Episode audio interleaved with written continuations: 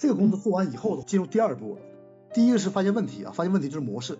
第二就是你的目标是什么？目标就是跟别人都能相处的愉快吧。相处的愉快是一个最终的目标。你在达到这个目标之前，你能不能够设定一些小的可行的目标？比如说，你知道你的模式了，你知道你的模式，你就知道应该怎么改变你的模式了。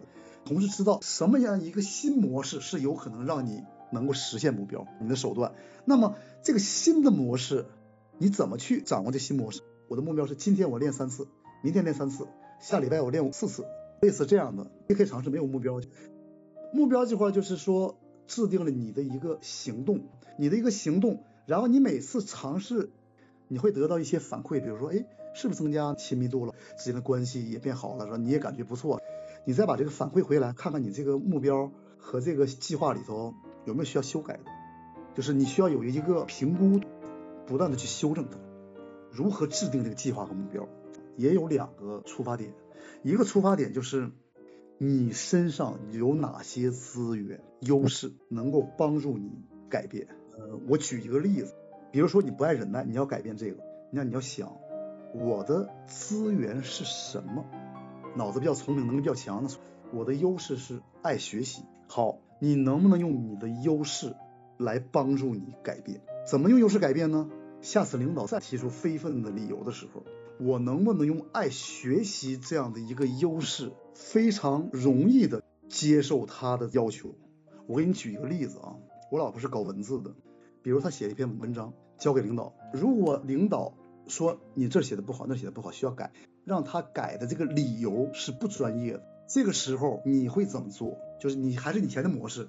如果是换换做之前的我的话，我会列出一个框架来，一二三四，然后告诉他为什么这一块我要采用我我现在的这个方式，然后为什么不改，然后我再列一个理由出来，然后跟他进行一个说明。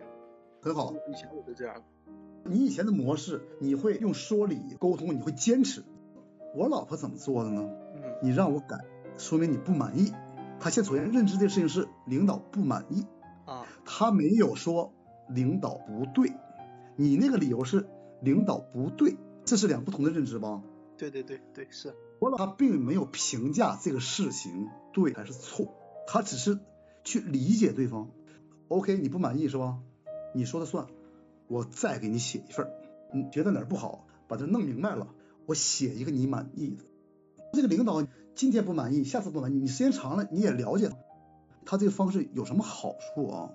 他认为已经拿出很专业的东西了，呃，领导觉得不满意，他没有气馁，我再拿出一个东西来，他仍然坚持自己的标准，同样质量的东西，但是呢，把领导的一些要求考虑进去了，结果呢，他也满意，领导也满意。比如我我要画一幅画，有两种评价标准，一种评价标准就是什么呢？内行满意，外行不满意。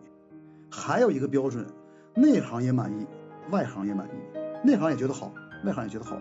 我不是说你那个工作一定能做到这个，那么我给你讲这个例子是什么意思呢？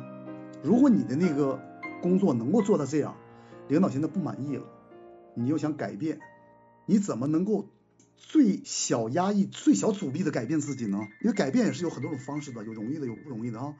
领导的要求，如果你用你的努力能够实现，比如说，但是你会费点劲，或者是难度比较大。但是呢，如果你接受他的方案，你也能学到一些东西。我再说你的资源呢，你不是爱学习吗？如果是你能找到这样的一种跟你的那个资源挂钩的一种改变，你就不会把它变成一种压抑了，就是你改变起来就容易一些了。就是相当于你把你模式的改变换一种思维方式，是吧？可以这么说，换一种思维方式。我为什么改变？不是为了讨好领导，是因为我改变这个模式。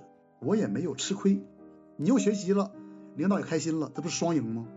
对，你在行动的制定上，你可以参考你的资源，怎么能让你这个改变更容易？